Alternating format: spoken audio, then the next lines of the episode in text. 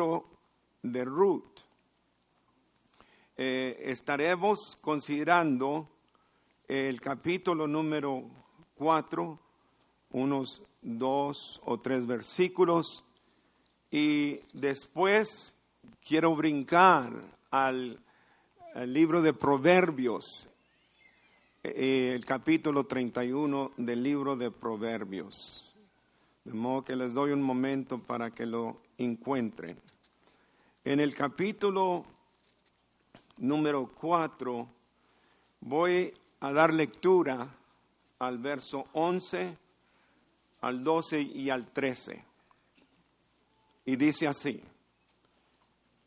y dijeron todos los del pueblo que estaban a la puerta con los ancianos, testigos somos, Jehová haga a la mujer que entre en tu casa como a Raquel y a Lea, las cuales edificaron la casa de Israel, y tú seas ilustre entre, en Éfrata, y seas de renombre en Belén, y sea tu casa como la casa de Fares, el cual Tamar dio a luz a Judá por la descendencia que de esa joven te dé Jehová. Bus, pues, tomó a Ruth y ella fue su mujer y se llegó a ella y Jehová le dio que concibiese y diese a luz un hijo. Ahora brinquen conmigo a Proverbios 31. El verso número 30. Dos versos, perdone, dos versos. Verso 10. Mujer virtuosa, ¿quién la hallará? Porque su estima sobrepasa largamente a la de, de las piedras preciosas. Y el verso 30. Engañosa es la gracia y vana la hermosura. La mujer que teme a Jehová, esa será alabada. Vamos a orar. Padre Santo, te quiero dar gracias por tu palabra y por el entendimiento que tú nos das. A través de ella tú nos instruyes y nos enseñas cómo ser mejores hijos, mejores esposas y mejores esposos. Como una comunidad de creyentes, Señor, te queremos agradecer todo el cuidado que tú tienes de nosotros. Gracias que a ti nadie se te escapa y tú estás consciente de cada uno de nosotros. Bendice, Señor, a menudo que recibimos tu palabra, bendícela a nuestros corazones. Te pido todo en el nombre de Jesús. Amén. Déjeme hacer algunos comentarios acerca del libro de Ruth. yo sé, en mi corazón yo sé y creo que David es el que escribió la historia de su bisabuela, de Ruth y de Bus. Era tan importante para David poner esta historia por escrito, más de lo que usted y yo nos podemos imaginar. Dios es tan bueno que Él nos pinta un cuadro en una forma de testimonio, porque quiere enseñarnos cosas tan importantes para nuestra vida hoy, hoy día. La historia ha sido conservada y preservada para que usted y yo en esta mañana podamos oír palabra de Jehová. Es tan urgente el mensaje y Dios es tan bueno que quiso darnos las enseñanzas a través de una historia de una doncella y su suegra y el futuro pariente redentor, Bus, y el resultado de esta bonita y preciosa relación, cosa que Dios había ordenado. Dios tenía un plan para el hombre y el plan era el plan de redención y su Hijo Jesucristo iba a nacer. Él escogió un linaje y empezando con Abraham y la historia continúa desarrollándose a través de el caso de Ruth y de Bus hasta llegar al nacimiento del Mesías prometido. Yo creo en mi corazón que el hombre más sabio, Salomón, quiso escribir sobre la mujer virtuosa. Ahora yo creo que él estaba escribiendo acerca de esta mujer, de Ruth. Ni su propia madre me da indicaciones de que es a ella a cual Salomón está describiendo.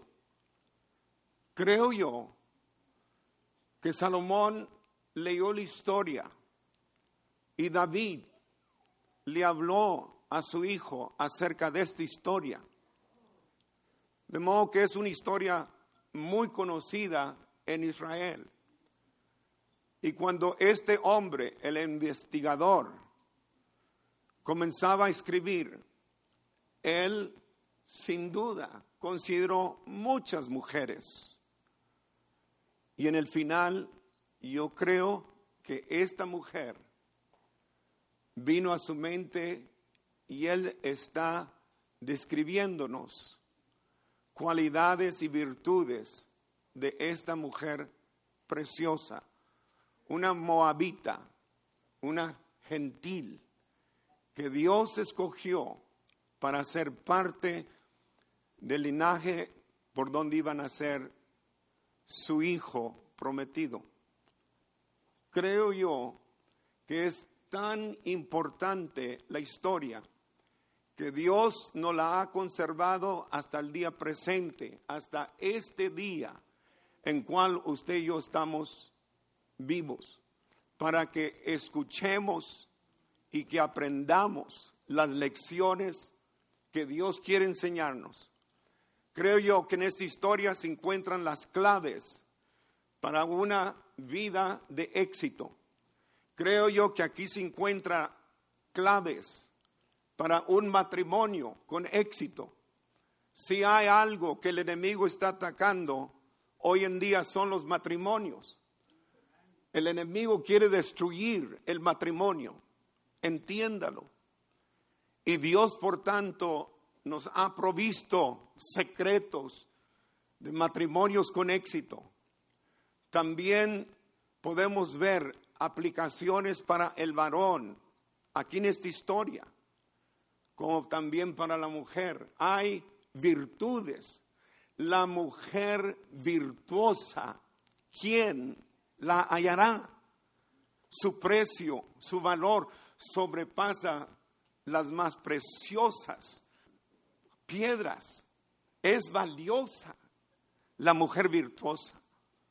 Pero juntamente con la mujer virtuosa, el varón allí va a su lado.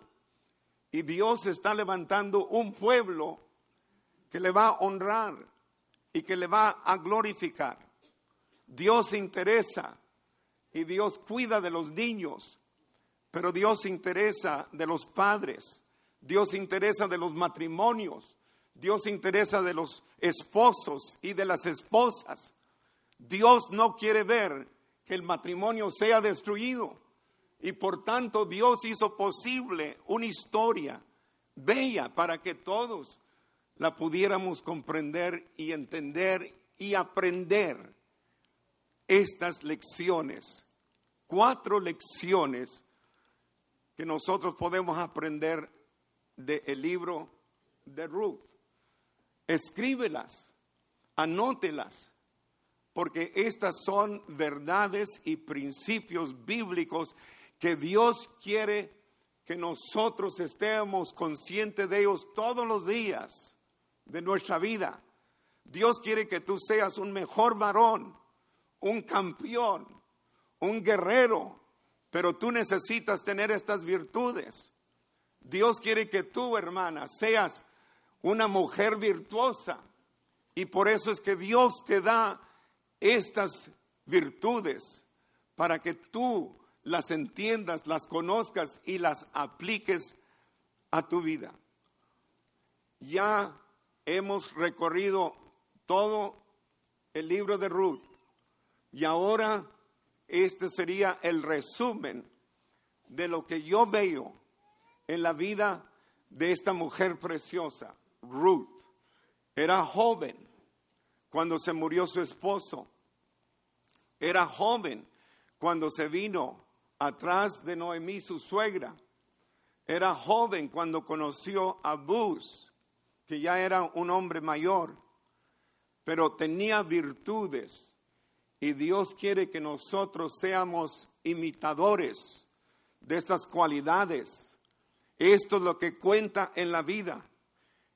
En la vida hay muchas corrientes, hay muchos comerciales, hay mucha presión, para que la mujer se vea físicamente más y más atractiva.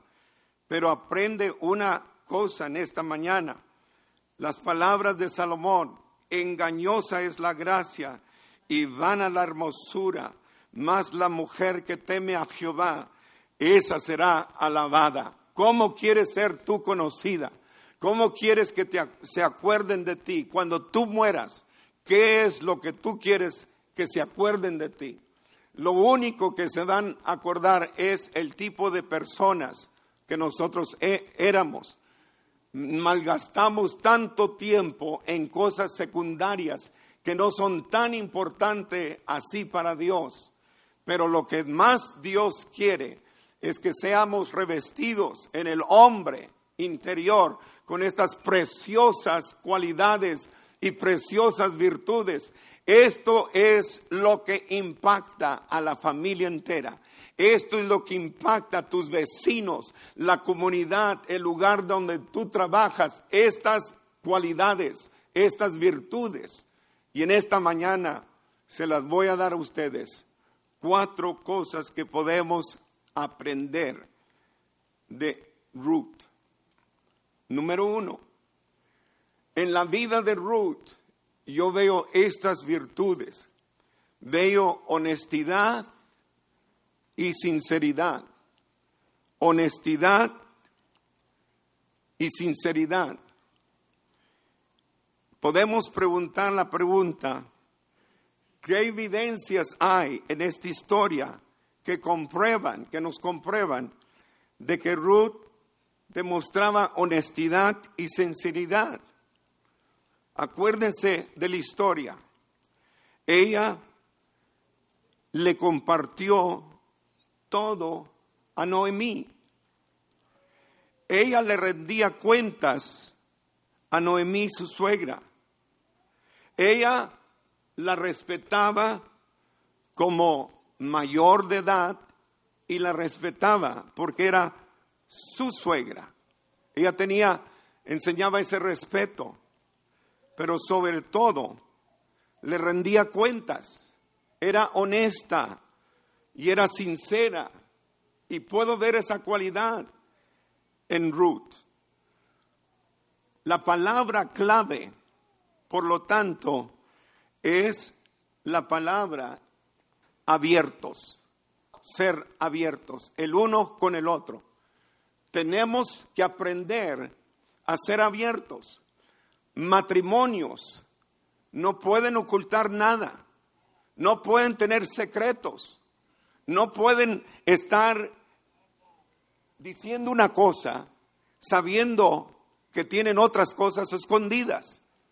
tienen que aprender a ser abiertos el uno con el otro. Acuérdese de la historia de Adán y Eva. La escritura dice que andaban desnudos. Eso habla al matrimonio. Andaban desnudos, no tenían nada que ocultar. Esto habla de ser abiertos, de compartir abiertamente. Y esa es la primera lección que yo aprendo de esta mujer. Era honesta y era sincera.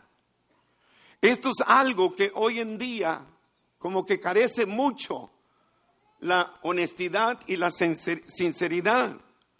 Colosenses 3:9 dice estas palabras, no mintáis los unos a los otros, habiéndoos despojado del viejo hombre con sus hechos. No practiquemos la mentira entre los hermanos, entre sus familiares, entre sus en su matrimonio. No practique la mentira. No hay tal cosa que una mentira blanca y una mentira negra. No practique la mentira. No mentáis los unos a los otros. Efesios 4:25 dice, por lo cual, desechando la mentira, hablar verdad, cada uno con su prójimo, porque somos miembros los unos de los otros. Y por eso no mentimos. Si acostumbramos la mentira, los hijos van a aprender también a mentir. Hable con la verdad. Si le falló, hable con la verdad. Arrepiéntese, pida perdón, pero hable con la verdad. Hoy en día yo creo que matrimonios se, se meten en problemas porque aprenden a una temprana edad, aprenden a mentir el uno al otro. ¿En dónde estabas? ¿De dónde vienes? ¿Con quién platicaste? Y por evitar, ellos dicen, por evitar problemas, comienzan a mentir. Y luego hay desconfianza. Vivimos en una cultura donde la mentira es aceptable. Esa es la corriente, esa es la influencia hoy en día. Mentir para todo, pero mayormente mentimos cuando queremos agarrar alguna ventaja. Y hermanos, en esta mañana les abro mi corazón. Hermanos, en esta mañana les abro el corazón. No practique la mentira. No trate de justificar lo que no es cierto. Nunca, pero nunca usted acude a una mentira para agarrar una ventaja, ya sea del gobierno, ya sea de alguna ayuda social que el gobierno provee o aún a su patrón. No le esté mintiendo. Dígale la verdad pida permiso en vez de tener que fabricar una mentira. Dígale, quiero tiempo con mi familia. No le diga, después de que no apareció al trabajo, no le diga, estuve enfermo. Esa es una mentira. Esa es una mentira. Usted no estaba enfermo. Más bien quiso un día de paseo. Pida permiso antes, antes de ese día. Hable con la verdad. Y por favor, no trate de mentirle a Dios porque Dios te conoce desde adentro hasta afuera. Conoce tus más íntimos pensamientos. Pues Dios sabe que no he trabajado. Mentira, sí has trabajado. Sí has trabajado. Pues Dios sabe que no le doy porque no tengo trabajo. Sí sabe, Dios sabe. Dios te está proveyendo. No, no practiquemos la mentira. Esta mujer Moabita era de la más honesta y más sincera. Todo lo que ella decía era la verdad. Y mire usted que en la historia Ruth no habla mucho. Dice unas dos o tres cositas nada más y fue todo lo que David escribió de las palabras que salieron de su boca. Pero la conocían más por sus hechos que por sus palabras. Toda la historia es de la vida de Ruth y tenía esa reputación. ¿Cómo te van a conocer? ¿Cómo se van a acordar de ti? ¿Cómo se acuerdan de ti? como un hombre honesto, un hombre sincero, un hombre justo. ¿Cómo quieres que tus hijos se acuerden de ti? Eso es muy importante.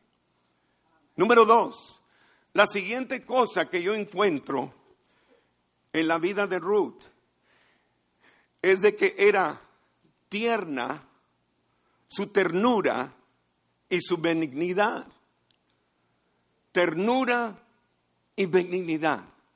Lo veo en la historia. Lo veo. Ella siempre fue fiel a Noemí y nunca se apartó de ella. Sin duda alguna, ella se compadeció de su dolor, de su tristeza, de su soledad. Por lo tanto, la siguió, la cuidó y le sirvió. Ve usted la historia con tanta ternura, con tanta benignidad. Demostró su ternura a través de su benignidad. La palabra clave, yo creo, en este caso que Dios quiere que practiquemos es no egoístas, no hacer las cosas egoístamente, sino ser tiernos, con ternura y con benignidad.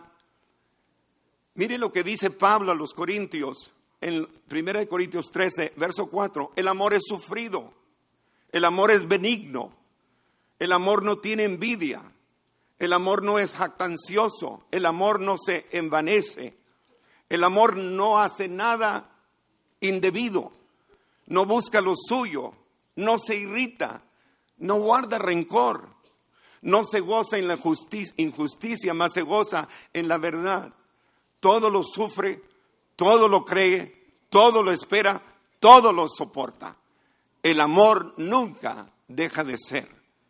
Eso es la vida de Ruth, ternura y benignidad. Pablo a los filipenses escribe estas palabras, vuestra gentileza sea conocida de todos los hombres. ¿Cómo eres conocido?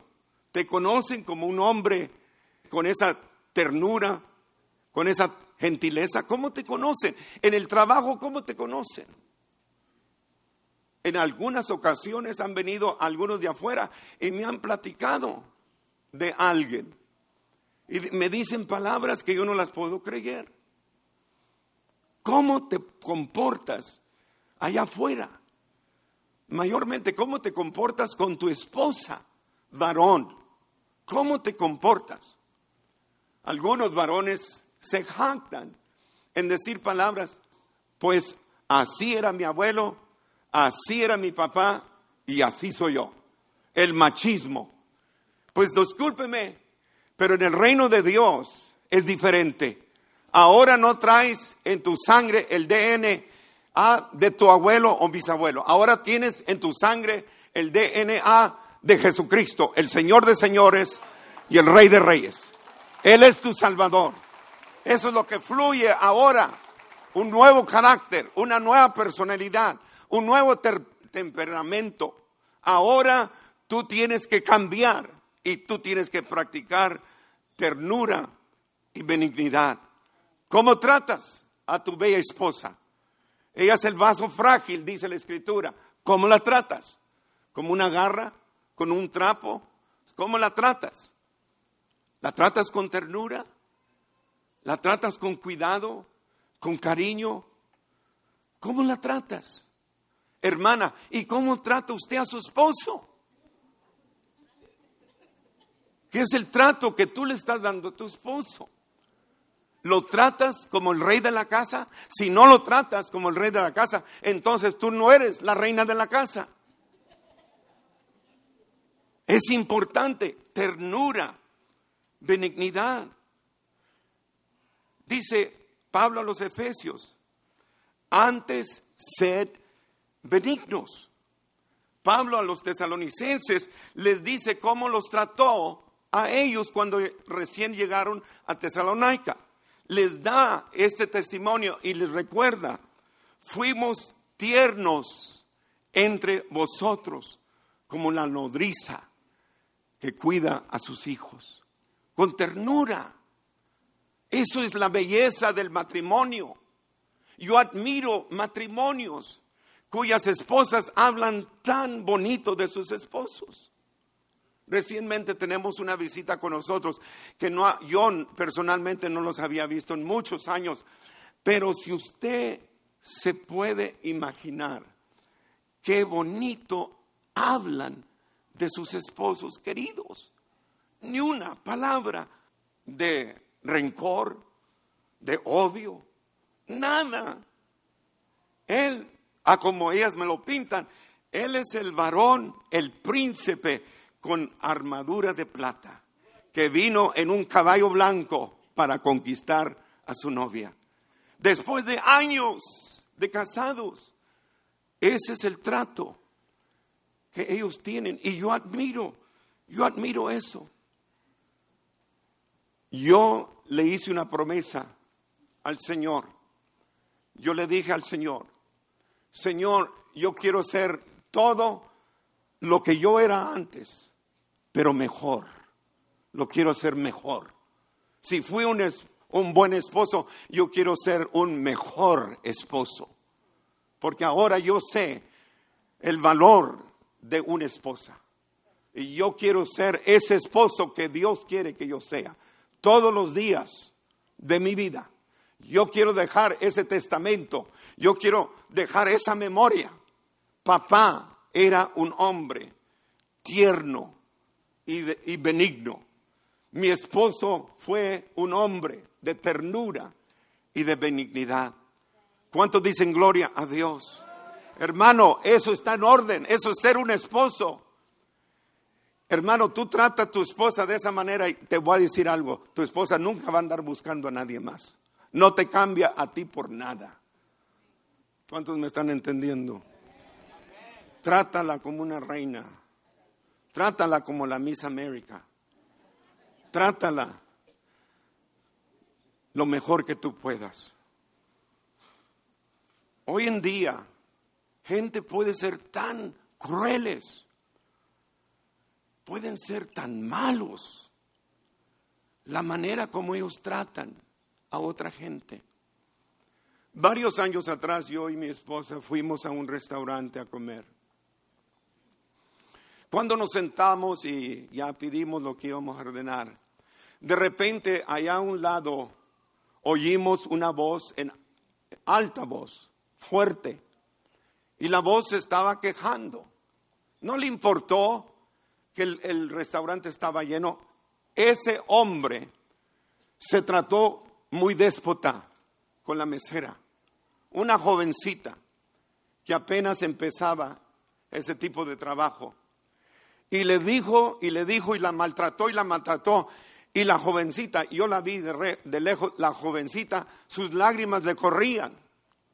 Oye, hermano, créamelo, yo nunca en mi vida había sentido lo que sentí. Yo me daban ganas de levantarme y decirle a este hombre, oye, ¿qué estás haciendo con esta joven?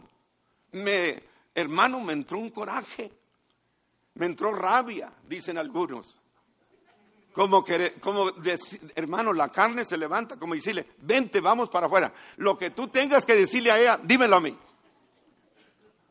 Y me soporté, hermano. Mire, me quedé así, mordiéndome la lengua. Tan pronto que tuvimos oportunidad, le dijimos a esa jovencita, ven, mija. Y yo le dije, mija, no le creas ninguna mentira de lo que ese hombre sinvergüenza te ha dicho. Tú eres buena, tú eres una buena mesera, tú no tuviste la culpa.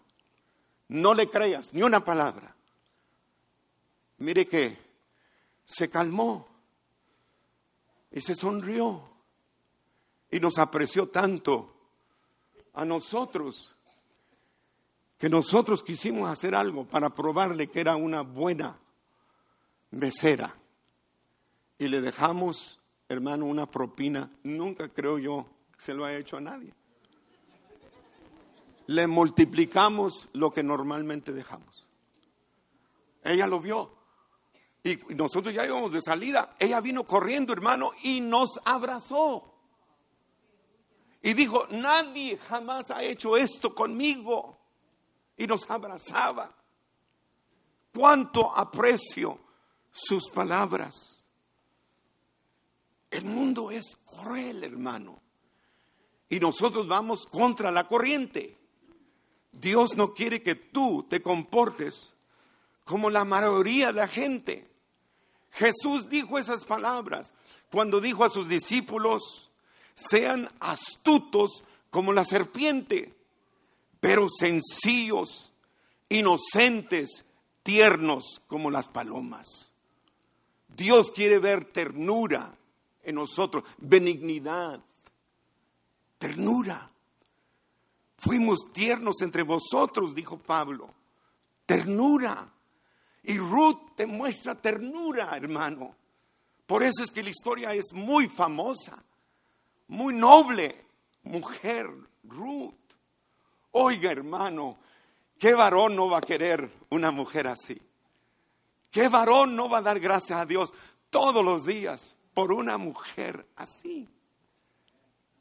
Pero ¿qué esposa no daría gracias a Dios también por un varón así? Mide tus palabras. No seas tan sinvergüenza. Habla con gracia. Habla con sabiduría. No digas disparatos. Nomás dicen algunos, pues pastor, Dios sabe que yo digo lo que lo que yo siento en mi corazón. Ya es tiempo de madurar, ya es tiempo de ser más educado, de ser más educada. Mide tus palabras, piensa en lo que tú vas a decir antes de abrir tu, boca. Diga gloria a Dios, hermano. Este es algo, algo bonito. Denle un fuerte aplauso a Cristo.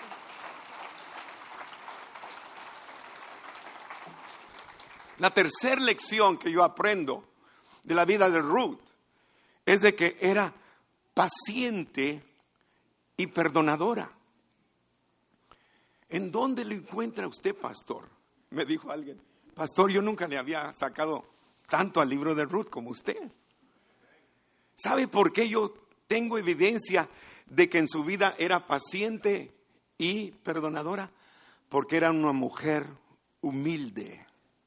La humildad, esa es la palabra clave humildad. Varón, en tu vida, hermana, en su vida, tiene que haber humildad. Humildad. Dice ella, en donde tú vivas, yo viviré. Esa es humildad. Dice, a donde tú vayas, yo iré. Esa es su misión. Dice, tu pueblo será mi pueblo y tu Dios será mi Dios. Ella trabajaba en el trabajo más humilde, en el campo, recogiendo lo que caía al piso. Eso es solamente para los pobres y para los extranjeros. Ella no vino allí con una cabeza grande, hermano, inflada. Vino con un corazón humilde. Oh, me dice algo a mí no me gusta ese trabajo y no ha trabajado en años. Hermano, ya es tiempo, ya es tiempo de que trabajes. ¿Cuántos dicen gloria a Dios? Ya Dios, Dios no te, no te da la vida para que estés ahí de perezoso. Ya es tiempo de trabajar. Si tienes que salir a barrer, si tienes que hacerlo, hermano, es una bendición trabajar. En lo poco has sido fiel, en lo mucho te pondré. El Señor te va a levantar, te va a escalar si tú eres fiel en los trabajos más humildes. Ella andaba recogiendo, hermano, la cebada que caía, humilde. Ella tomó lugar de sierva. Esa es humildad, servicio. No allí demandando. Hay tanta gente que hoy en día tiene mucho que demandar. Quieren trabajo, pero ya quieren aseguranzas, quieren retiro, quieren todo, quieren vacación, quieren todo. Hasta los días que les da gana de quedarse en casa, quieren que se los pague. Yo no creo en eso, hermano. Yo creo que el Señor nos ha llamado a ser fieles. Paciente. Mire, paciente. Me dijo el mayordomo, toda la mañana ha venido y no ha tomado ni un solo break. ¿Cuántos hombres y mujeres, miren, no salen de allí del lugar donde está la cafetera, tomando sus breaks? A cada rato. Ah, oiga lo que Dios me ha, eh, dejado saber. En el trabajo, ¿cuántos trabajadores eh, dicen que están trabajando? Y están en la computadora, en el internet. O están con el teléfono textuando a familiares, a novios, a esposos. No te pagan para hacer eso. Disculpe que yo te llame la atención. No te pagan para estar allí de perezoso. No es un pasatiempo. Tienes que trabajar, de eso se trata. Hay tanta gente en este país que roban a sus patrones y roban al gobierno porque se han mal acostumbrado. El perezoso nunca va a prosperar. Y era una mujer trabajadora, humildad, lo más bajo.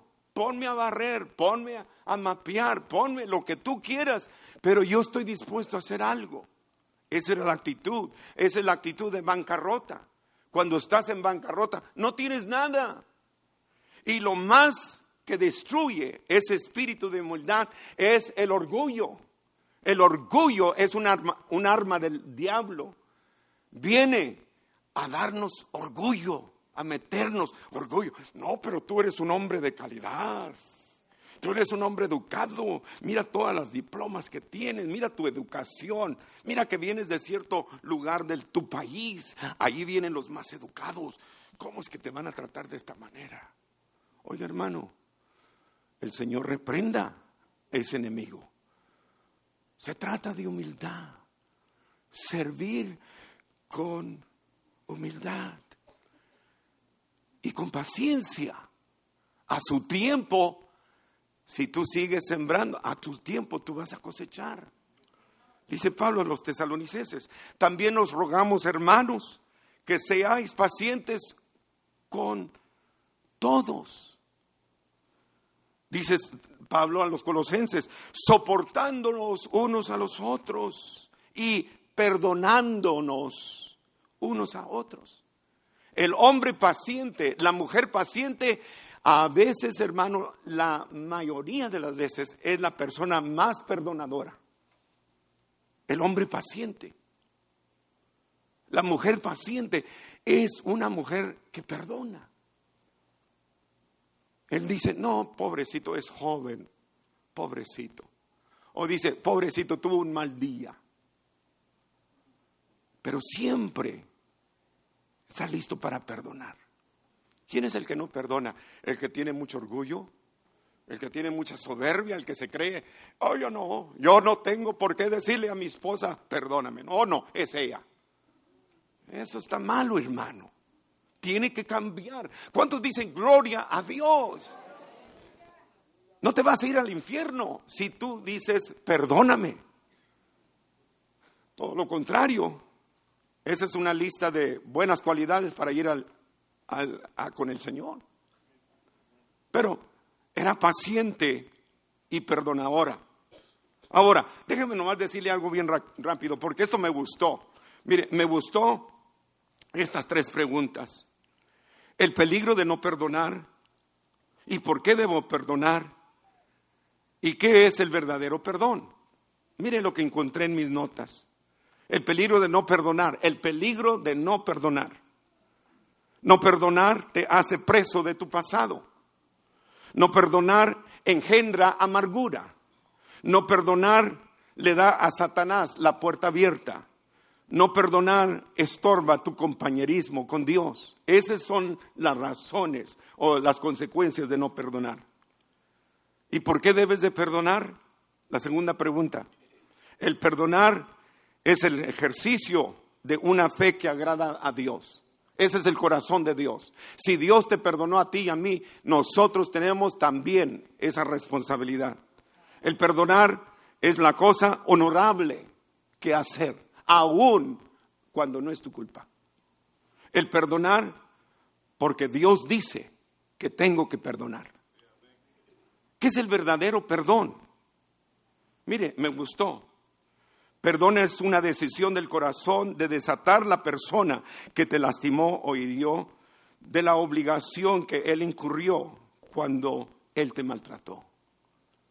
Alguien más dijo, el perdonar es abrir la puerta de la celda donde está el prisionero encarcelado y después descubrir que tú eres ese prisionero. Perdonar es tomar la llave y abrir la, la puerta de la celda y permitir que salga libre el preso. Perdonar es el escribir en letras grandes sobre una gran deuda, pagado por completo. Perdonar es el juez cuando toma el martillo judicial y dice no culpable. Perdonar es soltar el barco y dejarlo ir a la alta mar.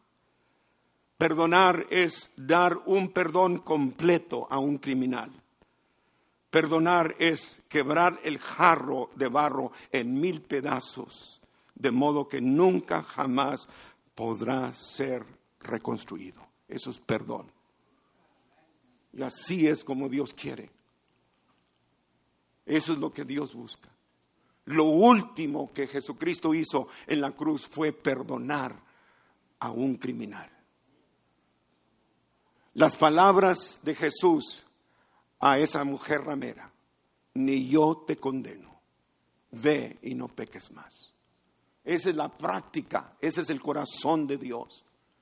Hermano, qué tristeza, hermana, qué tristeza causa mi corazón de que puede haber todavía en tu corazón una lista de cosas, de ofensas que tu cónyuge cometió en contra de ti. Y todavía sigues con esa lista. Y cada vez que él falla o que ella falla, le estás añadiendo ahí los puntos. Qué lástima.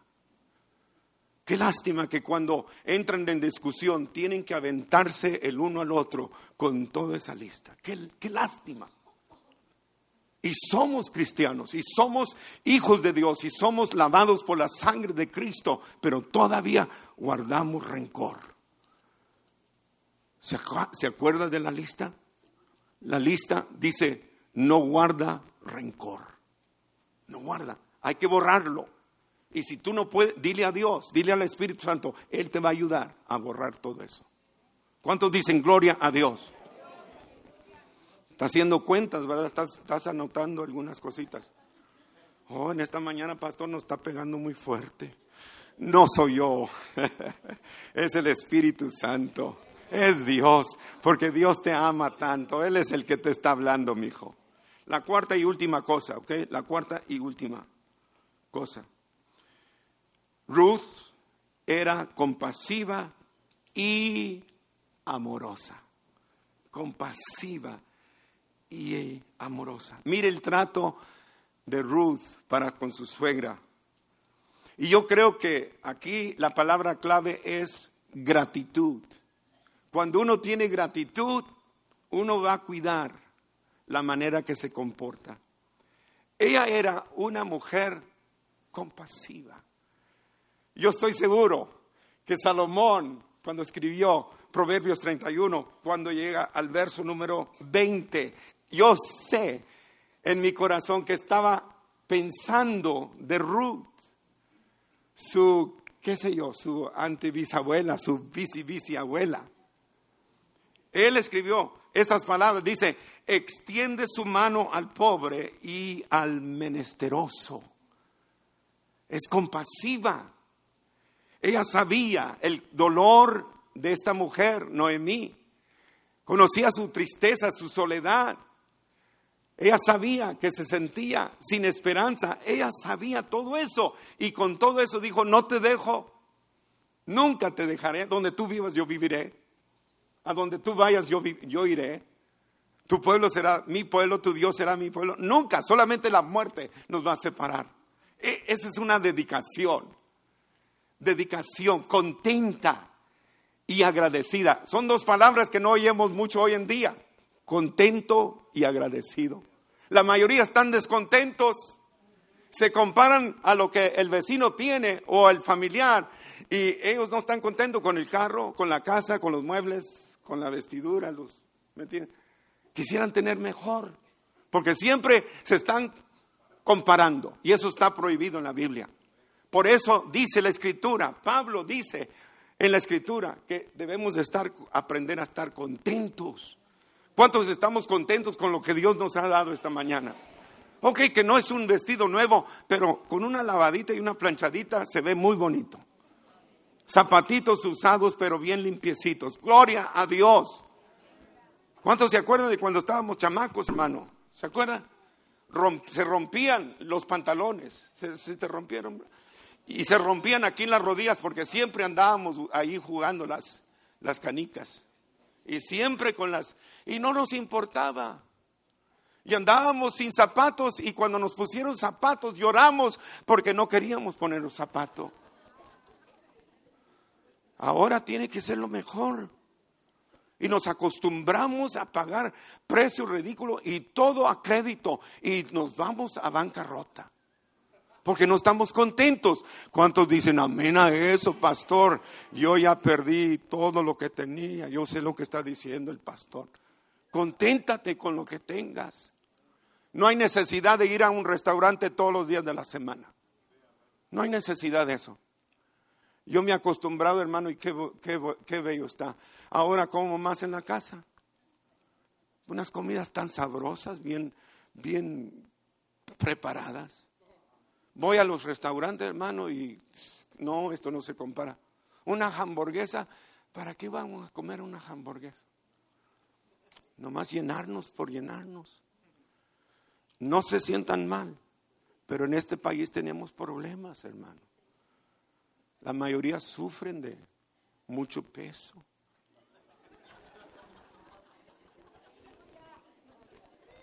Con todo respeto y amor lo digo, hermano. ¿Eh? ¿Qué haríamos si no tuviéramos dinero para andar comprando todo lo que se nos andó?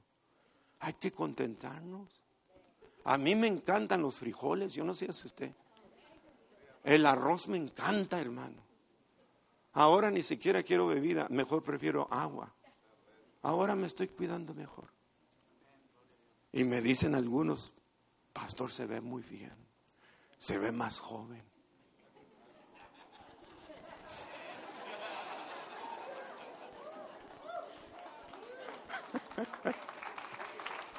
Ya, ya, ya sé lo que, ya, ya sé lo que está pensando. Apenas se me, se me prendió el foco.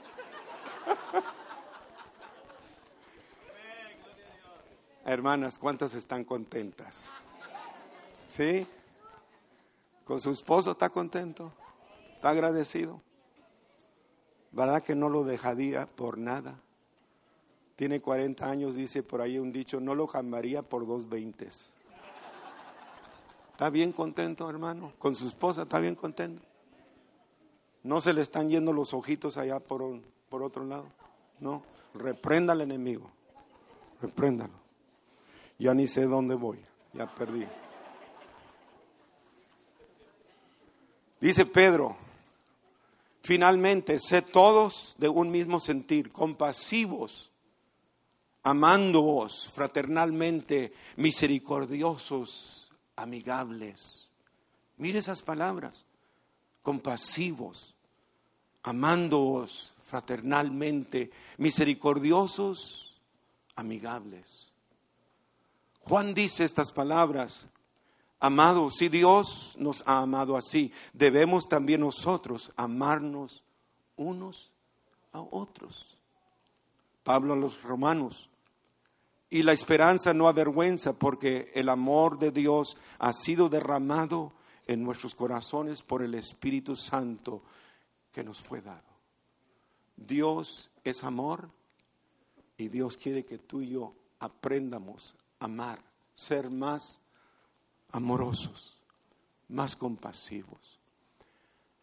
Yo tengo un dicho, hermano, y el dicho es, varón, aprende a amar a tu esposa más y más, todos los días. Búscale lo bonito. Búscale aquellas cualidades por las cuales tú te enamoraste con ella. Y tú vienes para reforzar esas bonitas cualidades. Hermanos, amen a sus hijos. Preocúpense de ellos. Todos los días, oren por ellos. Me gustó lo que me dijo, dijo mi hijo. Los mandamos al campo de batalla y no podemos estar ahí para protegerlos. Pero tú puedes proteger a tus hijos a través de la oración, orando por ellos todos los días. Los enamorados, queremos darles una recomendación, que se enamoren más y más. Parejas, cónyuges, les vamos a estar dando más, más ayuda en el trabajo matrimonial, porque yo sé que el enemigo quiere destruir el matrimonio. Estas son las lecciones. Y dice que se casaron Ruth y Bus. ¿Y sabe usted, sin ver la Biblia, cómo nombraron al hijo? ¿Sabe usted el nombre del hijo que tuvieron? ¿Cómo? Obed. ¿Sabe lo que quiere decir Obed? Quiere decir alabanza. Quiere decir alabanza. En la casa hubo alabanza cuando el hombre de Dios y la mujer de Dios se unieron. Trajeron gozo, paz y alegría. Era un ambiente conducivo a la alabanza. Y las palabras que le dicen a Bus fueron palabras de bendición. Seas bendecido. Tu entrada y tu salida sea bendecida. Generaciones, todos serán bendecidos por esta mujer que Dios te ha dado. Y ese es un hogar bendecido. ¿Cuántos me han escuchado en esta mañana? ¿Cuántos dicen gloria a Dios? ¿Está buen consejo ese, hermano? Sí, denle un fuerte aplauso a Cristo. Jonah, can you come, por favor? Ponga